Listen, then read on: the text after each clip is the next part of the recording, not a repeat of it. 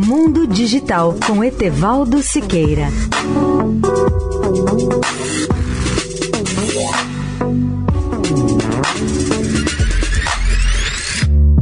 Olá, amigos da Eldorado.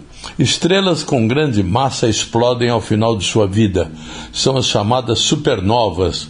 Elas representam a maior explosão que ocorre no espaço cósmico. As supernovas ocorrem com muito maior frequência em outras galáxias. Na realidade, na Via Láctea, a nossa galáxia, elas são difíceis de ver porque a poeira cósmica bloqueia nossa visão.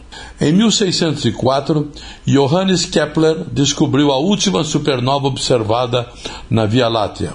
O telescópio Chandra da NASA descobriu os restos de uma supernova mais recente que explodiu na Via Láctea há mais de 100 anos. Uma supernova acontece onde há uma mudança no núcleo ou no centro de uma estrela.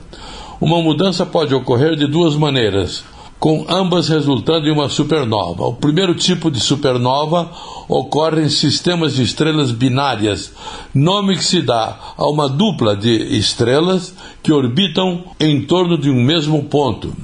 O segundo tipo de supernova ocorre no final da vida útil de uma estrela. À medida que a estrela fica sem combustível nuclear, parte da sua massa flui para o seu núcleo. Nesse caso, o núcleo se torna tão pesado que não pode suportar a própria força gravitacional e entra em colapso, o que resulta na explosão gigantesca da chamada supernova.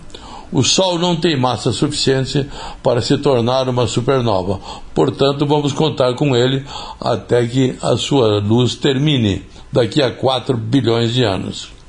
Etebaldo Siqueira especial para a Rádio Eldorado. Mundo Digital com Etevaldo Siqueira.